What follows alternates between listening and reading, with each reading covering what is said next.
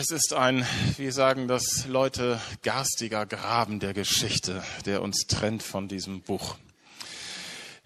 Irgendwie stimmt das. Und wer so tut, als wenn man die Bibel einfach aufschlagen könnte und das alles sofort versteht, was da steht, der hat sie noch nie aufgeschlagen. Ähm, umgekehrt gilt es aber auch, wer die Bibel noch nie aufgeschlagen hat, der wundert sich, wie viel man versteht, wenn man sie aufschlägt. Das ist die gute Nachricht in der ganzen Geschichte. Eine der Sachen, die uns hilft, die Bibel irgendwie zu verstehen, ist, dass die Bibel die Bibel auslegt. Ich möchte das mal so beschreiben. Also wenn ich die Bibel richtig verstehe, dann ist die Bibel irgendwie voller kleiner Scheinwerfer. Und ein Teil davon beleuchtet unser Leben ein Teil davon beleuchtet Gott und, und lässt ihn uns irgendwie sehen, wie er tickt und wie er ist und, und was ihn ausmacht. Aber ein Teil dieses Lichtes beleuchtet wieder andere Scheinwerfer. Also irgendwie ist das ein Netz von, von sich gegenseitig beleuchtenden kleinen Lichtquellen, die uns helfen, irgendwie das Ganze zu verstehen.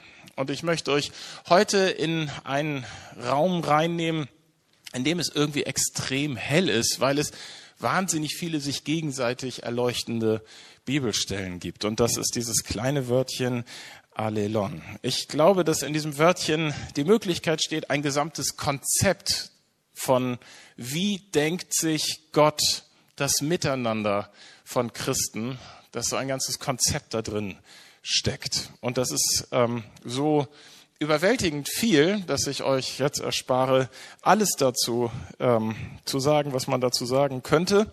Ihr werdet draußen, wenn ihr möchtet, ähm, ein Papier finden, das ist kopiert, das ist so ein beidseitiges A4-Zettelchen mit 50 Bibelstellen ungefähr. Das sind all diese kleinen Bibelstellen, wo dieses Wörtchen drin vorkommt. Wer will, kann da zu Hause nochmal die Bibel aufschlagen und kann das so ein bisschen nachlesen, das nachvollziehen und sich davon vielleicht inspirieren lassen und, und was mitnehmen von dem, was Gott sich da ausgedacht hat. Also ich möchte euch in dieses kleine Wörtchen einander mitnehmen. Und ihr werdet merken, es gibt dann mal eine Bibelstelle, da kommt das Wörtchen einander gar nicht drin vor in unseren deutschen Übersetzungen, aber glaubt mir, im Original, das ursprünglich in Griechisch geschrieben ist, eine ganz grässliche Sprache, noch schlimmer als das Deutsche. Also wohl allen Menschen, die das nie lernen mussten. Wie gut, dass es gute deutsche Bibelübersetzungen gibt und Leute, die das für uns machen. Ich möchte euch mitnehmen in dieses kleine Wörtchen. Und ich fange an mit einem ersten Aspekt, der in diesem Wort irgendwie drinsteckt. Und dafür gibt es eigentlich kein richtig nettes deutsches Wort. Ähm, es gibt in diesem Wörtchen einander einen Aspekt drin von sich beseelsorgen. Also das ist ja kein deutsches Verb, kein deutsches Tu-Wort. Also ähm, man kümmert sich umeinander, man ähm, sieht zu, dass der andere irgendwie gut drauf ist oder zumindest ein bisschen besser drauf ist, als das gestern noch war. Und da möchte ich ein paar Bibelstellen mit euch teilen. Ermahnt und ermutigt euch immer wieder. Ermahnt und ermutigt euch immer wieder. Das steht im Hebräerbrief, Kapitel 3, Vers 13. Ermahnt und ermutigt euch immer wieder. Ist das nicht Aufgabe eines Pastors, das zu tun?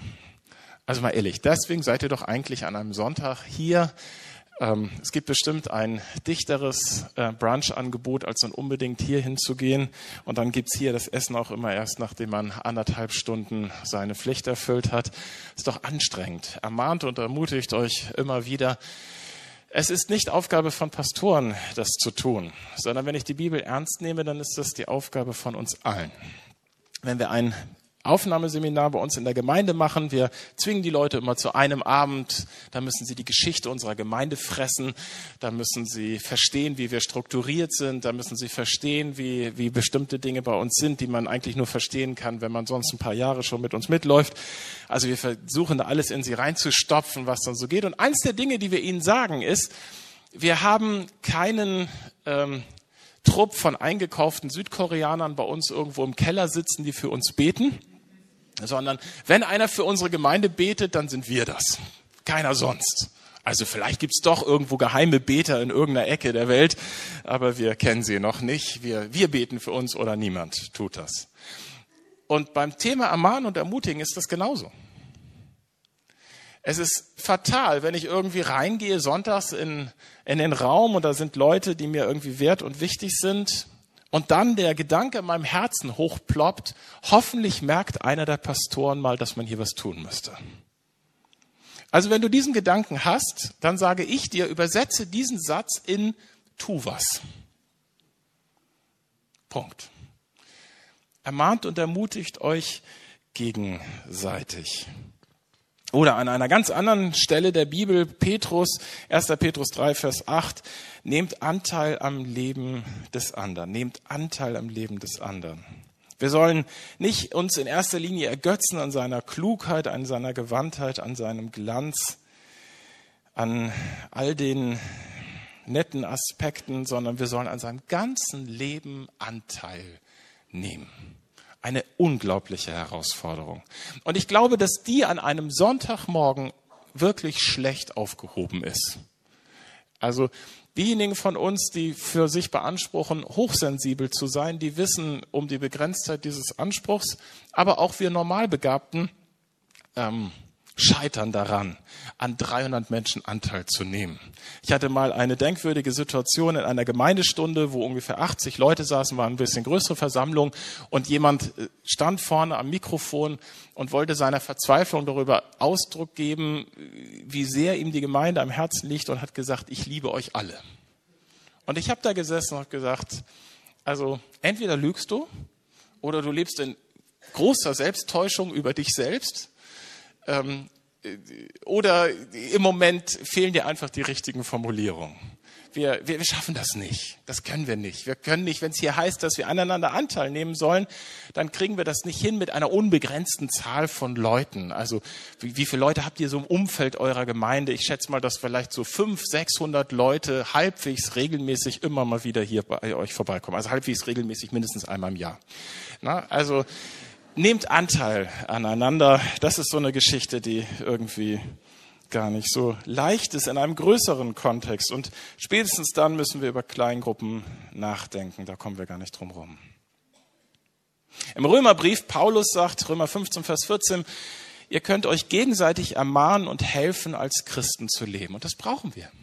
Ich brauche Hilfe im Leben als Christ. Und das meint nicht in erster Linie, dass mir jemand hilft, dass ich irgendwie meine Sachen auf die Reihe kriege, sondern dass mir jemand hilft, als Christ zu leben.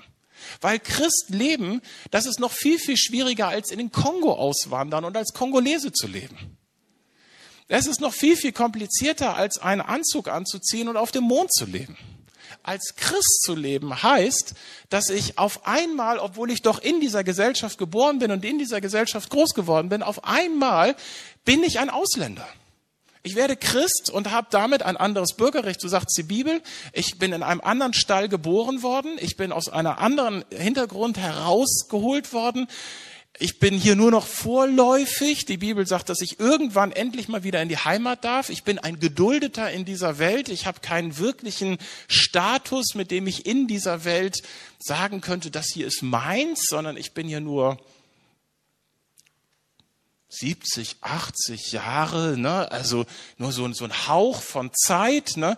Und das Eigentliche mein eigentlicher Aufenthaltsort, den kenne ich nur vom Hörensagen, den, den, den ahne ich nur, wenn ich mal zwischendurch die Bibel aufschlage oder wenn mir andere Leute mit verklärten Augen irgendwas erzählen über den Himmel, was sie da schon erlebt haben.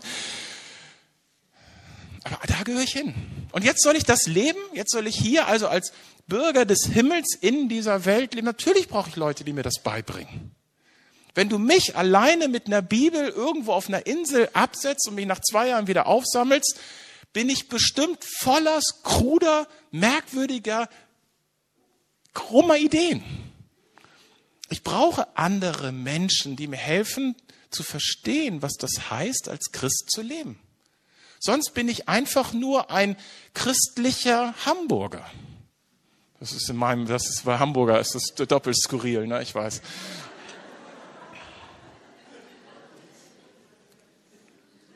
Und das will ich doch nicht sein ich will doch Christ sein. ich will doch nicht christlich sein. Ich will doch einer sein, der durchdrungen ist von Christus. Und ich brauche Menschen, die mir das vorleben und die, die mich inspirieren und die mir eine Idee davon geben, wie man, wie man hier in Deutschland Ausländer sein kann, Christ sein kann. Dafür brauchen wir einander. Lehrt einander und ermahnt euch gegenseitig. Lehrt einander. Wie gut, wenn das Leute tun, wenn wir das Leuten tun. Im Jakobusbrief nochmal ein ganz anderer Autor des, der Bibel. Die Bibel hat eine Menge Autoren, die es irgendwie geschafft haben, was Gemeinsames auf die Beine zu stellen. Im Jakobusbrief Kapitel 5, da geht es in Vers 16 eigentlich im, im Zusammenhang um, um Krankengebet. Und da heißt es, ihr sollt einander eure Sünden bekennen und füreinander beten. Ihr sollt einander eure Sünden bekennen und füreinander beten. Vorhin ist das ja beschrieben worden, so dieser, diese Angst, wenn man in eine real existierende christliche Gemeinde kommt, dass man doch so ein bisschen aus der, aus der Welt fällt. Ja, also, ähm, die, die Ängste sind heute vielleicht ein bisschen anders. Heute ist es ja eher so, dass wenn man in ein Gebäude gehen muss, in dem eine Glocke bimmelt, dass das ein bisschen skurril ist. Aber auf jeden Fall kommt man hier ja irgendwie rein, von irgendwem mal eingeladen, irgendwer hat einmal darauf gestoßen. Heute ist man ja gut informiert, man hat sich durch 60 Seiten Homepage vorher gegraben. Keiner wäre heute mehr so dumm, einfach irgendwo hinzugehen. Ne? Also nein, nein. Also man ist, man hat sich zumindest schon mal versichert, dass man nicht bei Scientology gelandet ist. Das seid ihr tatsächlich nicht. Und dann kommt man also hier an und wir sollen einander unsere Sünden bekennen? Ja, das ist Aufforderung der Schrift. Wir dürfen tatsächlich voreinander sagen, was wir an Mist gemacht haben. Wir Christen sind übrigens super drin. Also wir können das total gut. Wir können total gut von dem erzählen, was wir falsch gemacht haben. Und zwar all die Sachen, die mindestens drei Jahre zurückliegen. Da sind wir Profis drin. Ja? Einige von uns haben da Berufe draus gemacht. Christliche Redner, die von Pult zu Pult gehen und sagen, was sie vor 20 Jahren alles falsch gemacht haben. Und die Einladung, die, die die Bibel uns gibt, und das ist ein Teil unserer Heiligung, ein Teil unseres Vorwärtsschreiten als Christen, ist, dass wir irgendwann nicht mehr die Sachen erzählen, die vor fünf Jahren waren, sondern die Sachen erzählen, die vor zwei Jahren waren. Und wenn wir noch mal ein bisschen weitergegangen sind in unserem Leben mit Jesus, erzählen wir die Dinge, die vor sechs Monaten gewesen sind. Und äh, glaubt mir, einige von uns haben es geschafft, die Dinge zu erzählen, die wir heute Morgen falsch gemacht haben. Einige von uns haben erlebt, was es für eine Befreiung ist, dass Jesus uns angenommen hat, wie wir sind. Und dass andere das auch erleben dürfen. Und es ist dieser geschützte Raum von Gemeinde, dieser geschützte Raum von Kleingruppe, von gelebten christlichen Freundschaften, in dem wir tatsächlich erleben dürfen, wir, wir sagen, wer wir sind. Wir lassen Leute Einblick nehmen in unsere Abgründe. Ich hoffe, dass du noch weißt, dass da welche bei dir sind. Und wir erleben, dass die Leute nicht schreiend aus dem Raum rennen, oder das Twittern, sondern dass sie da bleiben und, und dass sie uns irgendwie noch lieber haben. Komisch. Das ist Gott in ihnen, der ihnen hilft, mit mir umzugehen. Und der Gott in mir, der derselbe Gott ist, der hilft mir, mich nicht zu verstecken. Ich brauche mich nicht zu verbergen. Was für ein unglaubliches Geschenk. Und wir sind immer noch irgendwie in diesem großen Thema von dass wir einander beseelsorgen, dass wir einander unsere Sünden bekennen und füreinander beten. Tröstet euch untereinander. Na, wenn das nicht Seelsorge ist, tröstet euch untereinander. Wir hatten jetzt gerade eine Situation wieder bei uns in der Gemeinde. Eine Frau in unserer Gemeinde ist gerade am Sterben. Und ähm, sie tut es in einem unglaublichen Frieden. Ein, ein wahnsinniges Geschenk, was diese Frau gerade erlebt ist beim Arzt gewesen und der hat ihr irgendwas von, von so einem finsteren Krebs erzählt, der also Es war völlig klar, dass jeder verantwortungsvolle Arzt hier jede Form von Behandlung äh, nicht mehr empfehlen würde. Er hat ihr natürlich trotzdem was empfohlen, hat aber glücklicherweise genug Weisheit besessen, ihr zu sagen, das könnte man machen, aber sollte man vielleicht nicht mehr und so. Ne? Also sie ist jetzt gerade am Sterben und tut das verhältnismäßig fröhlich und gefasst, macht das jetzt seit acht Monaten und sie hat einen Hauskreis. Und damit hat sie Leute, die sich um sie kümmern und sie trösten und für sie da sind und, und sie tragen und begleiten und jetzt langsam ist ihre Tochter auch da angekommen, dass sie sterben wird. Ihre Tochter ist kein Christ und ähm, ihre Tochter, die hat sie immer zum Hauskreis gebracht. Jetzt geht's Mama noch mal schlechter und jetzt bleibt sie beim Hauskreis sitzen und natürlich wird sie eingeladen zu allen Geburtstagen und so wie es sich für einen Hauskreis gehört, dass man sich da gegenseitig irgendwie die Türen öffnet. Und so ganz nebenbei lernt sie Gott kennen. Einfach weil sie Gemeinschaft von Christen kennenlernt, dass es da Leute gibt, die damit umgehen können, dass Menschen sterben. Das ist für uns ja etwas verhältnismäßig Leichtes. Für uns ist Sterben ja eins von diesen Dingen, die ähm, der Tod ist nur nicht gerade unser Freund, das wäre nun übertrieben, aber ähm, Sterben ist ja eins von diesen Dingen, die, die irgendwie am Ende dann doch gut enden. Also wir gehören ja zu den Leuten, deren Lebensfilm immer mit Happy End endet. Ne? Also wenn der Abspann gelaufen ist, dann geht das Licht an. Wir wissen nicht so genau, was dann hinter dem Licht ist, aber wir wissen, dass das Licht angeht.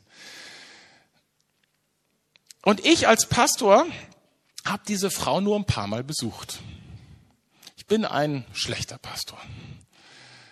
Nein, ich bin ein Pastor, der an das Neue Testament glaubt. Ich glaube, dass die Bibel recht hat und dass wir das einander tun sollen und dass es dazu keine Trostprofis geben braucht.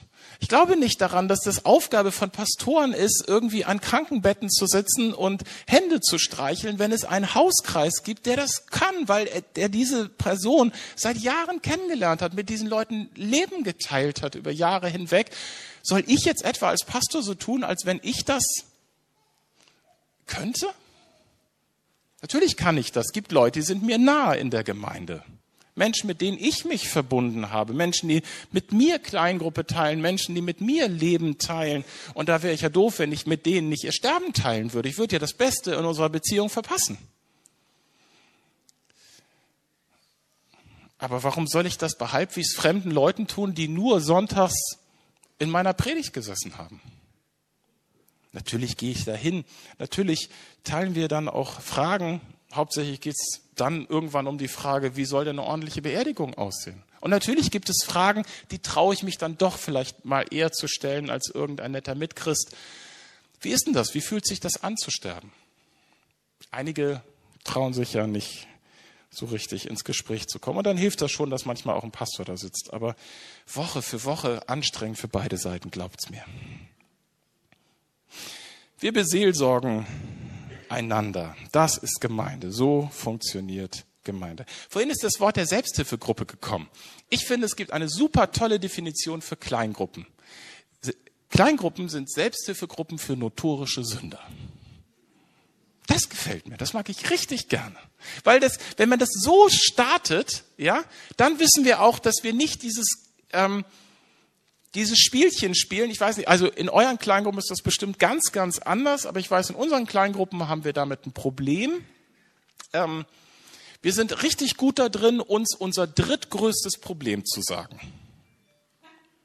Also dafür beten wir und da tragen wir einander und ertragen einander und sind füreinander da und irgendwie sowas. Und wenn wir als Christen so richtig mutig und offen sind, schaffen wir es auch, unser zweitgrößtes Problem zu formulieren. Okay, ihr kennt das nicht, aber wir kennen das. Also bei uns in unseren Kleingruppen ist das irgendwie gar nicht so leicht. Aber wenn wir eine christliche Selbsthilfegruppe sind für notorische Sünder, dann dann erleben wir das, was ich sehr schätze von Leuten, die mal bei den anonymen Alkoholikern geworden sind, also gewesen sind, die, die, die labern nicht. Ja? Die setzen sich rein in eine Gruppe und sagen, das ist mein Problem. Und wenn sie das ein bisschen auf die Reihe gekriegt haben, dann sagen sie, okay, ich glaube, damit bin ich jetzt halbwegs so. Übrigens, das ist mein neues Problem. Weil die gelernt haben, dass ihr Leben besser werden kann. Die haben nämlich mal erlebt, dass sie mit ihrem Leben nicht zurechtgekommen sind und dass sie durch so eine Gruppe irgendwie ihnen Mut gemacht wurde und sie es irgendwie gebacken gekriegt haben, dass jetzt ihr Leben auch ohne Alkohol funktioniert. Und so gibt es Christen unter uns, die haben gelernt, dass ihr Leben auch ohne Pornografie funktioniert. Und da gibt es Leute unter uns, die haben gelernt, dass ihr Leben auch ohne Lügen funktioniert. Und es gibt Leute unter uns, die haben gelernt, manche brauchen dafür eben auch Jahre, dass ihr Leben auch ganz gut ohne Hass funktioniert. Und andere haben gelernt, dass ihr Leben über die Jahre hinweg auch ganz gut ohne Bitterkeit funktioniert. Und so haben sie Schritt für Schritt für Schritt für Schritt sich in Jesus verwandelt. Und es gibt manche alte Leute in unserer Gemeinde, da habe ich, habe ich ein bisschen die Befürchtung, wenn wir das Licht ausmachen, würde man die sehen können, weil die leuchten. Bei den, bei den Jüngeren braucht es das noch. Aber so ein paar Alte bei uns, die können das. Leider nicht alle Alten. Leider nicht alle. Aber ein paar. Wir beseelsorgen einander. Zweitens, und das ist eigentlich die Grundlage. Wir lieben einander. Wir lieben einander. Jesus sagt, ihr sollt einander lieben. Johannes 13.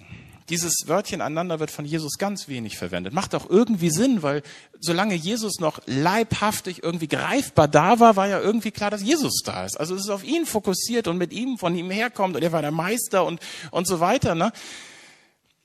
Aber Johannes, der diese Passage aufschreibt, der das aufschreibt, was Jesus da sagt, ihr sollt einander lieben, das hat ihn so geprägt, das hat ihn so umgetrieben, dass er später dann einen ganzen Brief darüber geschrieben hat. Also es geht auch irgendwie noch so um so ein bisschen andere Themen, aber eigentlich schreibt er vier Kapitel lang, erster Johannesbrief, eigentlich nur Vers für Vers für Vers, dass Gott uns liebt und ihr ihn lieben sollt und ihr einander lieben sollt und ihr Liebe empfangen sollt und, und, und also ich könnte euch jetzt ein paar Verse daraus vorlesen, aber äh, das ist so schmalzig, wisst ihr? Aber so ist es ja wirklich. So ist es ja wirklich. Es gibt ein Angebot Gottes, dass wir einsteigen können in einen Raum voller Liebe. Das ist, das ist erschreckend. Und das Erschreckende ist, dass Johannes davon ausgeht, dass wir diesen Raum kreieren sollen, dass wir diesen Raum schaffen sollen. Ein Raum, in dem wir einander tatsächlich lieben. Und das sollen wir einander tun. Das sollen wir einander schenken. Ein Raum voller Liebe. Nicht voller Lieblichkeit. Ja?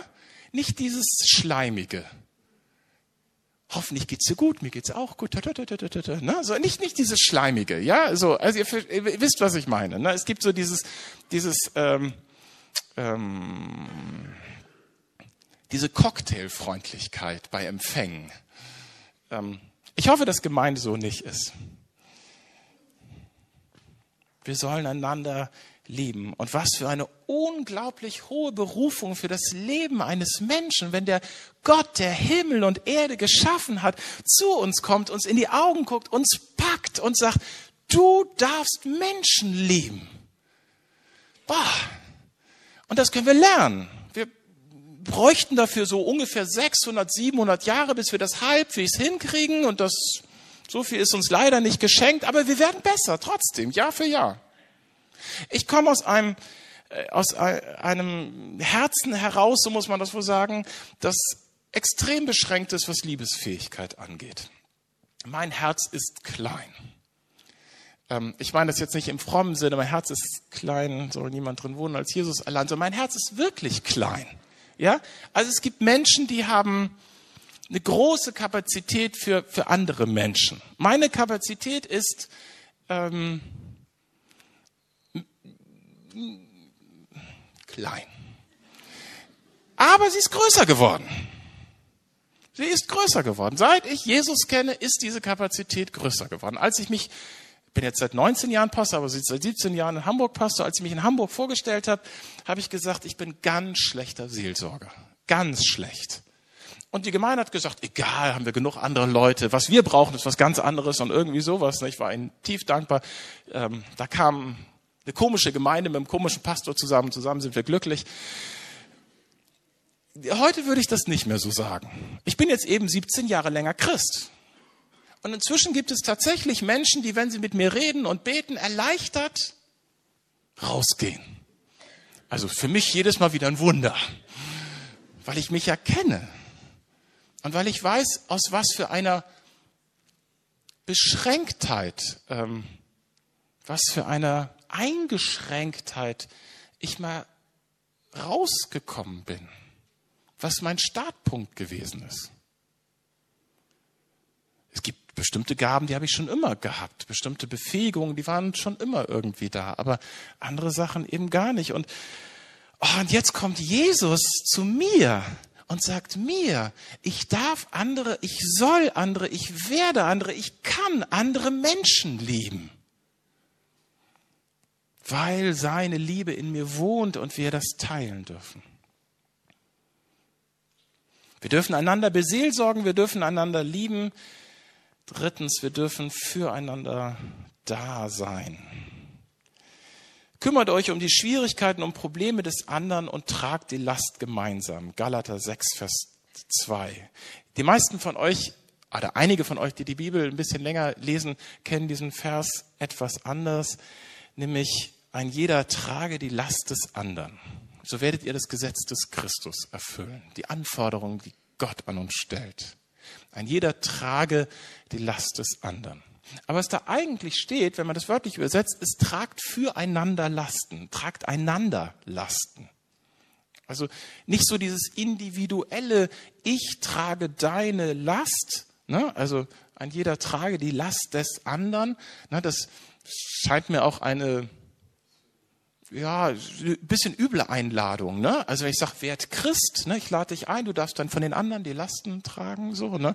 Also gibt ja hier demnächst so diesen Farbwechsel, nennt ihr das, euren, euren Kurs, wo man so die Grundlagen des Christseins kennenlernt. Ich glaube nicht, dass am ersten Abend gesagt wird, übrigens, ihr dürft dann die Lasten der, der anderen tragen, so, ne? Nein, wir sollen füreinander Lasten tragen, ist, dass es irgendwie so einen gemeinsamen Lastenkorb gibt, wenn ich das richtig verstehe, von Gott her, weil er uns als einen Leib sieht, als einen Organismus sieht. Es gibt so einen gemeinsamen Lastenkorb und wir sind herzlich eingeladen, unsere Lasten in diesen Korb zu schmeißen und dann unsere Schultern unter diesen Korb zu stellen. Und das Lustige ist, weil wir das miteinander machen, dass der gar nicht drückt. Das, das tut gar nicht so weh. Komischerweise können wir miteinander Dinge tragen, die, wenn wir sie alleine tragen, uns kaputt machen. Und komischerweise ist die Last, die ich von dem anderen trage, auf meinen Schultern viel leichter als auf seinen. Ich glaube auch, dass es manchmal effektiver ist, für andere Leute zu beten und andere Leute für mich beten zu lassen, als wenn jeder sich um sein eigenes kleines Dingelchen irgendwie kümmert. Irgendwie liebt Gott es, wenn wir uns vernetzen. Das äh, müsste eigentlich in der Bibel stehen, das Wort ist aber erst später erfunden worden. Das ist, das ist sein Konzept irgendwie, wie Gemeinde funktioniert, wie das Miteinander von Christen funktioniert. Kümmert euch um die Schwierigkeiten und Probleme des anderen und tragt die Last gemeinsam. Dient einander, sagt Paulus im Epheserbrief Kapitel 4, Vers 2, dient einander in selbstloser Liebe. Wir haben als Gemeinden so ein, so ein Luxusproblem. Ja? Leute kommen zu uns mit mh, mm, gewöhnungsbedürftigen Familienerfahrungen. Also meine war, würde ich sagen, wirklich dysfunktional. Die meisten von euch werden etwas gesündere Familienhintergründe haben. Einige von euch haben schreckliche Familienhintergründe. Einige von euch sogar auch ganz nette Familienerfahrungen, die sie so mitbringen. Dann kommt ihr rein in den Raum von, von Gemeinde und eins der Dinge, die man euch in der Gemeinde beibringt, ist, wie man ein ordentlicher Ehemann und eine ordentliche Ehefrau wird. Unsere Scheidungsquoten sind abenteuerlich niedrig. Es ist erstaunlich, wie wenig Leute sich in unserem Umfeld scheiden lassen. In der Gemeinde, in der ich jetzt bin, in Hamburg, haben wir insgesamt über die ganze Zeit hinweg, die ich jetzt habe, vier Scheidungen begleitet. Eine habe ich geerbt, also die waren schon in Trennung, als ich kam, und drei habe ich noch mitgekriegt in 17 Jahren. Und wir sind nicht zehn Leute in einem Stuhlkreis, ja, sondern wir sind eine Gemeinde. Ne? Ähm, das ist unterschiedlichen Gemeinden, wie sich das so verteilt, aber wir machen Leute irgendwie fit, irgendwie, dass sie ihre Ehe besser leben. Für einige ist es dann trotzdem leider nicht fit genug, wir erleben das auch. Wir machen Leute fit, sich um ihre Kinder zu kümmern. Wir machen Kinder fit, sich um ihre Eltern zu kümmern. Also wir, wir, wir helfen Leuten, also wir stärken Familie. Und manchmal glauben Leute, dass das reicht. Aber diese Stärken von Familie ist eigentlich nur ein Unteraspekt davon, dass wir Menschen stärken, für Menschen da zu sein. Familie kann ja auch zu einem anbetungswürdigen Gegenstand werden. Alles für die Familie. Und dann kreist alles irgendwie um die nette, tolle, schöne, besondere, heile Familie. Und es ist ja wirklich ein Geschenk, heile Familie. Ich bin immer wieder erstaunt, erschrocken. Manchmal löst es ehrfürchtige Gefühle in mir aus, wenn ich sehe, wie gesund meine Kinder groß werden. Bei mir als Vater. Unfassbar. Ja, ihr, ihr, wisst ihr, ne? Ich, für mich war immer klar, ich werde mal heiraten und ich werde geschieden werden. Das war für mich immer klar. War ich mir sicher, dass so meine Biografie ablaufen würde. Jetzt bin ich 24 Jahre verheiratet und wir fangen erst an. Unfassbar. Was für ein Geschenk, was Gott uns macht. Dient einander in selbstloser Liebe. Und schön, wenn wir das in der Familie trainieren können. Aber was Gott will, ist, dass diese Familie Teil einer Gemeinde ist und diese Gemeinde das eben miteinander familienübergreifend lebt. Dass es gar nicht mehr so ganz wichtig ist, ob jemand verheiratet ist oder Single ist. Dass es gar nicht mehr so ganz wichtig ist, ob da Partner dabei sind oder nicht dabei sind, weil sie ja, weil das größere Netz so tragfähig ist.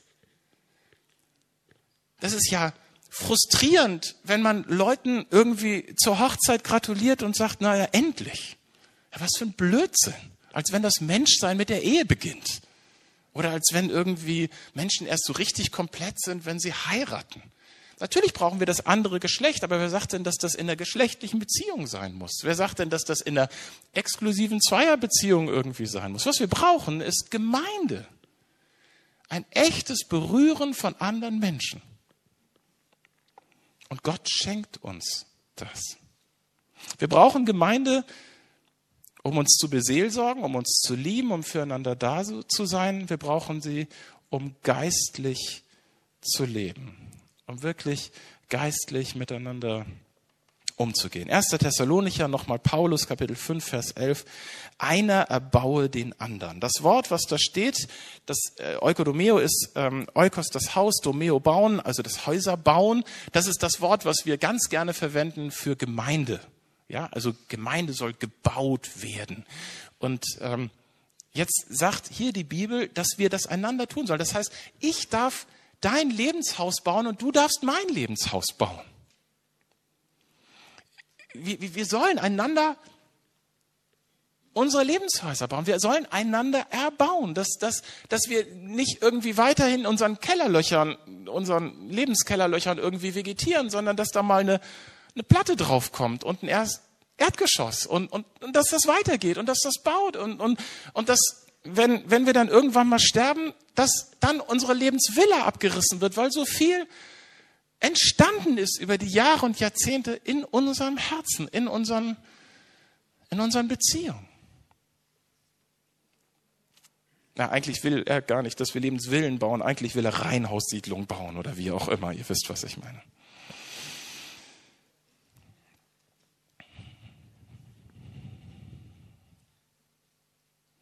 Wir wollen miteinander und füreinander leben. Wir wollen geistlich einander helfen.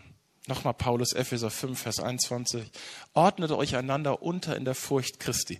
Es gibt ja dieses Reden von der flachen Hierarchie. Ne? Früher hatten Firmen irgendwie acht Hierarchiestufen, konnte man auch an der Größe des Schreibtisches ausmessen, wer wo war heute gibt es ja irgendwie flache Hierarchien, also vielleicht noch so drei, vier Ebenen vom obersten zum untersten. Das ist so ungefähr die Hierarchie von Gemeinde. Ne?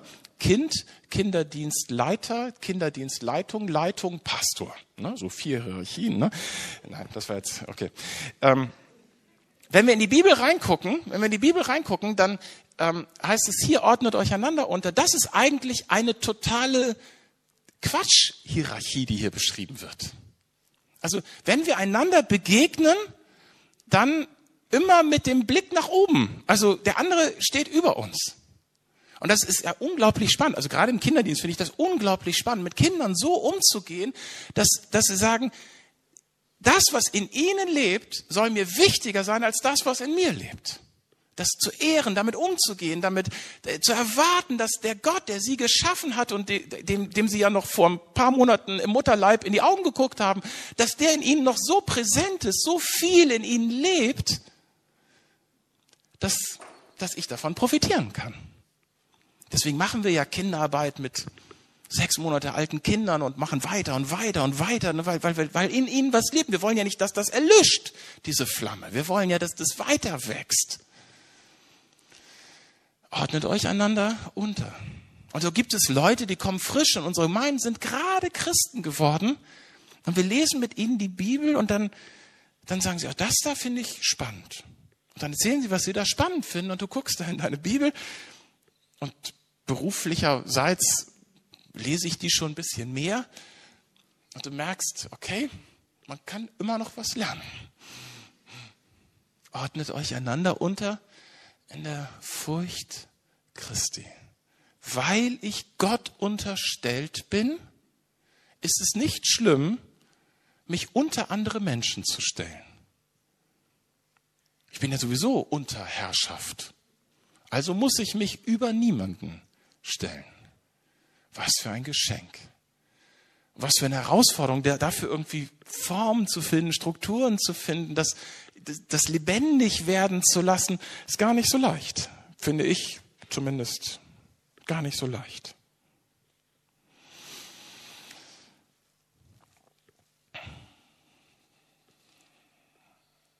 Ihr merkt es, dieses kleine Wörtchen einander, das, was wir einander tun sollen, da ist ein Konzept von Gemeinde. Und dieses Konzept von Gemeinde ist nicht ein, ein paar Priester tun die Arbeit. Dieses Konzept von Gemeinde ist nicht ein paar hingebungsvolle Leute äh, tragen das Ding, sondern das Konzept von Gemeinde ist ein Organismus, in den ich mich einpflanzen lasse. 1. Korinther 12, die Stelle, die ihr in eurem, ähm, wie nennt ihr das, herzlich willkommen zum Gottesdienstblatt äh, bekommen habt. Da heißt es, ihr alle seid der eine Leib Christi. Und jeder einzelne von euch gehört als ein Teil dazu. Jedem hat Gott seine ganz bestimmte Aufgabe in der Gemeinde zugeteilt. Das sind zunächst die Apostel, dann die Propheten, die verkündigen, was Gott ihnen eingibt und drittens diejenigen, die Gottes Botschaft lehren. Dann gibt es Christen, die Wunder tun, solche, die Kranke heilen oder Bedürftigen helfen. Einige leiten die Gemeinde, andere reden in unbekannten Sprachen und so weiter und so fort. Ihr seid der eine Leib Christi. Und jeder von uns ist ein Glied davon, ein Teil davon. Das Wort Mitglied kommt aus dem Neuen Testament. Ich weiß nicht, wie man Mitglied des Deutschen Bundestages sein kann oder vielleicht sogar noch schlimmer Mitglied eines Fußballvereins. Mitglied kann man eigentlich nur in einem Leib sein, in einem Körper sein. Und der Körper, der das anbietet, dass wir Glied an diesem Körper sein können, das ist Jesus Christus. Und das Wort, das die Bibel dafür findet, um diesen Leib zu beschreiben, heißt Gemeinde. Da kann man Mitglied sein. Nicht so eine EV-Zugehörigkeit, das, sondern Leben, das fließt von anderen Menschen zu mir, von mir zu diesen Menschen, von Gott zu diesen Menschen zu mir, von mir zu Gott, von Gott zu mir, von und das pulst.